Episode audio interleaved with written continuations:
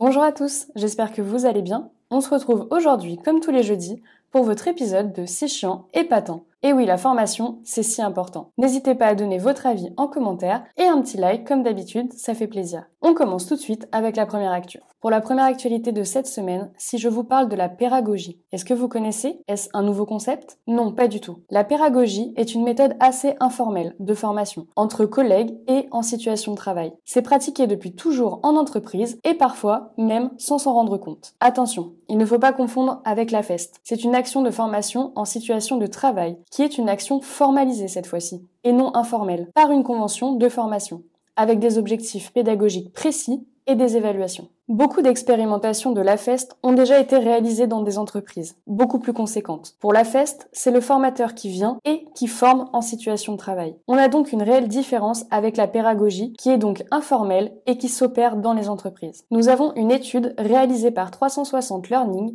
qui montre que les Occidentaux plébiscitent la formation entre pairs et donc entre collègues dans un lieu de travail. Mais pourquoi? Par manque de temps ou encore le fait d'être plus près du terrain? Est-ce donc là la fin des formateurs extérieurs en entreprise? Je pense qu'il est important de garder ces deux modalités qui peuvent être totalement complémentaires. Car oui, la FEST est une modalité qui reste importante car elle formalise et valide la montée en compétences de manière formelle. La formation entre pairs, et donc la pédagogie, elle, reste une modalité de formation continue, mais elle ne peut donc pas être remplacée par toutes les autres modalités de formation. Pour la deuxième actualité de cette semaine, nous allons parler des certifications professionnelles et de l'éligibilité au CPF.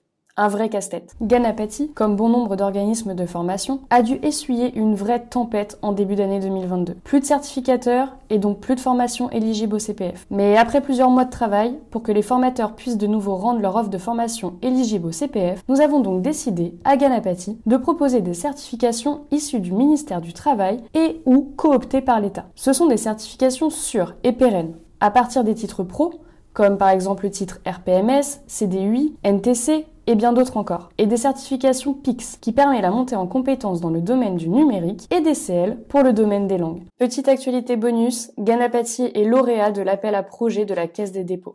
Et oui, vous en avez peut-être entendu parler, mais la Caisse des dépôts a organisé un appel à projet concernant la plateforme EDOF. Et Ganapati est lauréat de cet appel d'offres avec deux autres entreprises. Alors si vous êtes un organisme de formation et que vous souhaitez tester en avant-première notre outil de synchronisation EDOF, cliquez sur notre lien disponible en description. Petit aparté, on est très très fiers à Ganapati d'être lauréat de cet appel à projet EDOF. Et on espère que vous serez nombreux à tester cette nouvelle synchronisation EDOF by Ganapati. Ainsi se termine ce podcast, on se retrouve jeudi prochain pour de nouvelles actualités de la formation. Et n'hésitez pas à nous rejoindre sur ganapati.fr. C'est chiant et patent, oui la formation, c'est si important. À la semaine prochaine